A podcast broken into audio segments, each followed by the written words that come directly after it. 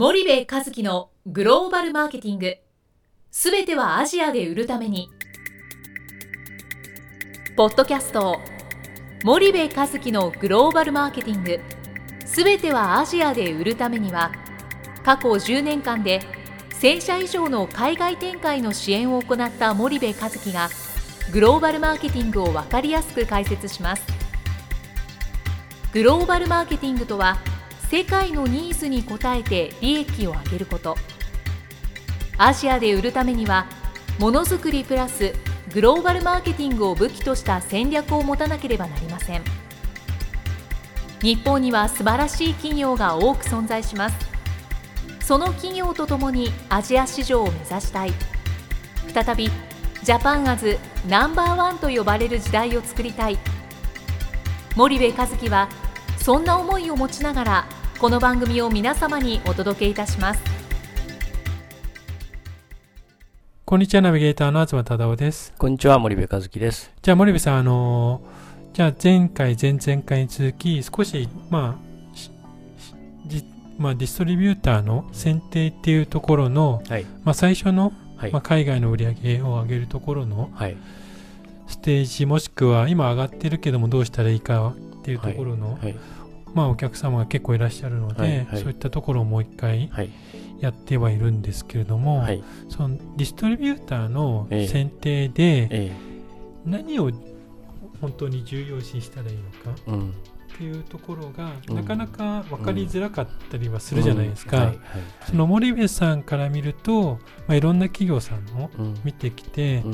もしくはまあ先進グローバル企業と呼ばれるところのディストリビューターともいろいろ合ってると思うんですが、あってそう肌感覚でもいいので、どういったところがやっぱり重要かっていうのは。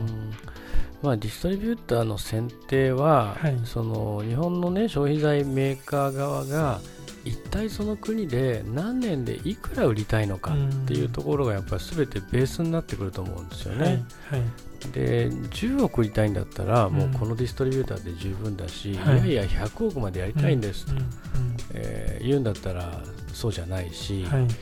なんかもううちはマーケットシェア関係ありませんと、とにかく毎年コンスタントに5億、10億売れたらいいんですって言うんであればね、1か国1代店でも全然いいんですよ、むしろそっちの方が管理が楽だし、うん、あのそれで十分ですと、うん、けどそうではなくて、うん、えー、将来的にはこの国だけじゃなくて ASEAN 全体にね、はい、やあの商品を売ってって数百億 ASEAN でやりたいんだとかね、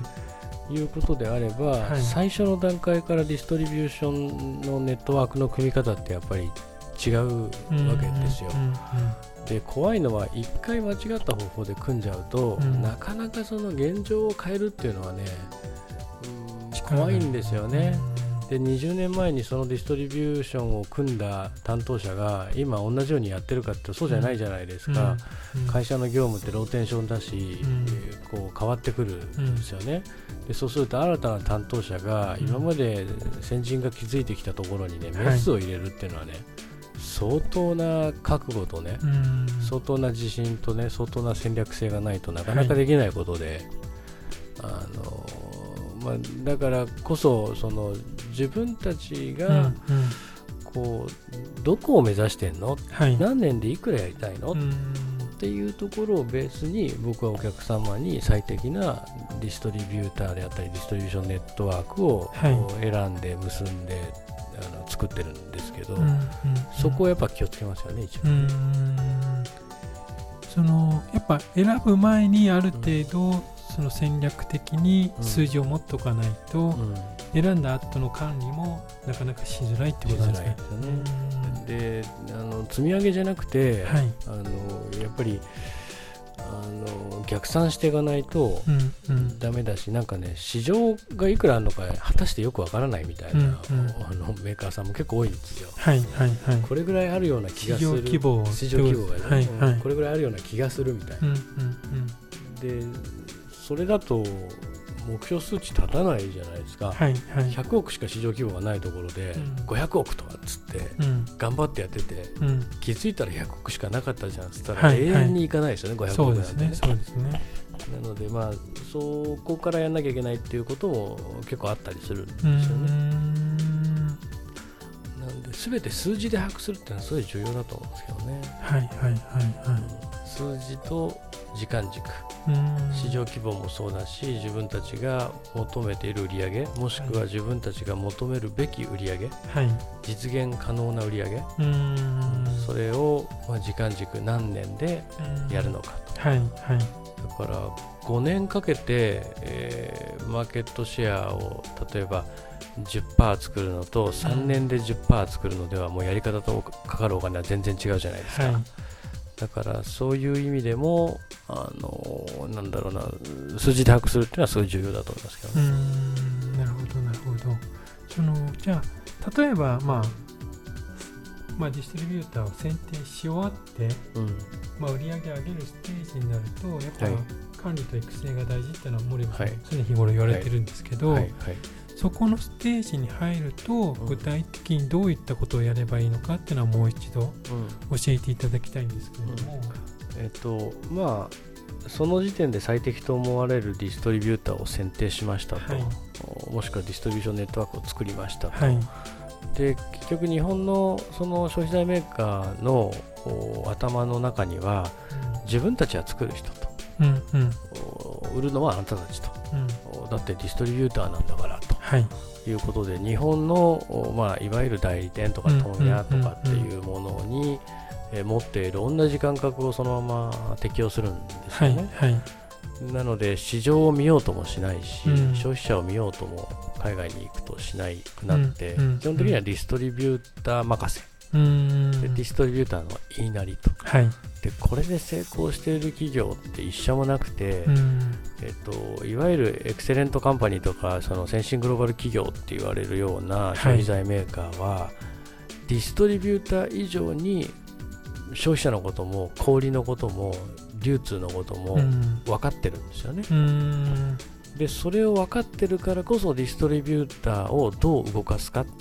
ていう管理、育成ができると。製品のなんか知識を育成と呼んでるんではないんですよね、はいはい、欧米の会社は。今、あなたたちはここまで、えー、チャンネルあの配下ができてると、はい、でこれをこういうやり方でここまで増やそうと、うんうん、そうするとあなたたちの売り上げはこうなるから結果としてあなたたちも儲かるっていう、はい、そういう話から入るわけですよね。うんうんうん。だからディストリビューター任せっていうよりかはディストリビューター以上にえ流通や消費者のことを理解をする必要があって、はい、それができないと、うん、なんか定期訪問意味ない定期訪問みたいな。日本人動いたらお金がかかるじゃないですか、はいはい、ビジネスクラスで行って、はい、なんかハイヤー雇って、夜飲みに行ってご飯食べてだからなんか意味ない訪問をやめるみたいな。まあ、すごい重要だと思いますけど、まあ、そのディストリビューターより理解するってことですよ。うんそうしないと、そんなのできないじゃないですか、マネジメントなんて。はいはいはいうん、なので、そこだと思うんですよね。わかりました。じゃあ最後にちょっと、はい、まあ、そのディストリビューター選定について、はい、大枠でちょっとリスナーの皆さん含め、はい、あのー、森部さんが思っていることをちょっと最後にまとめていただいて終わりたいと思うんですけど、はい。えー、まず重要なのは、はい、その国で何年でいくらやりたいのか、はい、ということをベースにディストリビューターを決めましょうと、はい、出かければいいっていう話じゃないし、うん、小さくて自分の言うことを聞けばいいっていう話でもないと、うん。うん、自分たちが何年でいくら作りたいのかによってディストリビューターを決めていきますと、でその時の決める軸はスキルセットとマインドセットであって、僕は最後はマインドセットを優先します。うんうんうん、で、えーまあ、ディストリビューターの選定に関してはそうですよね。はい、でその後ディストリビューターを管理育成しないと売り上げっていうのは継続的に伸びていかないと。はい、ですからメーカーは作るのが仕事で売るのはディストリビューターの仕事っていうことでディストリビューターに任せきりにならずに、はい、メーカーがディストリビューター以上に市場や流通のことを理解してディストリビューターにその指導をしていく、うん、でないと管理はできないし、はい、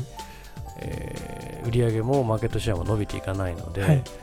えー、そこをなんかお前たちこれをやれとかっていうんではなくてね、いかに彼らと一緒になって売り上げを作っていくかっていうことをやらないと、アジア新興国では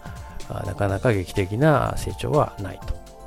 いうふうに思いますのでこの2点が重要だと思いますわかりました。じゃあ森部さん今日は時間が来ましたのでこれまでにしたいと思います。森部さんありがとうございました。はいありがとうございました。本日のポッドキャストはいかがでしたか？番組では森部和樹への質問をお待ちしております。ご質問は podcast アットマーク grp.com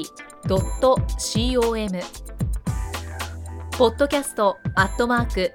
スパイダー grp.com までお申し込みください。たくさんのご質問をお待ちしております。それではまた次回お目にかかりましょう。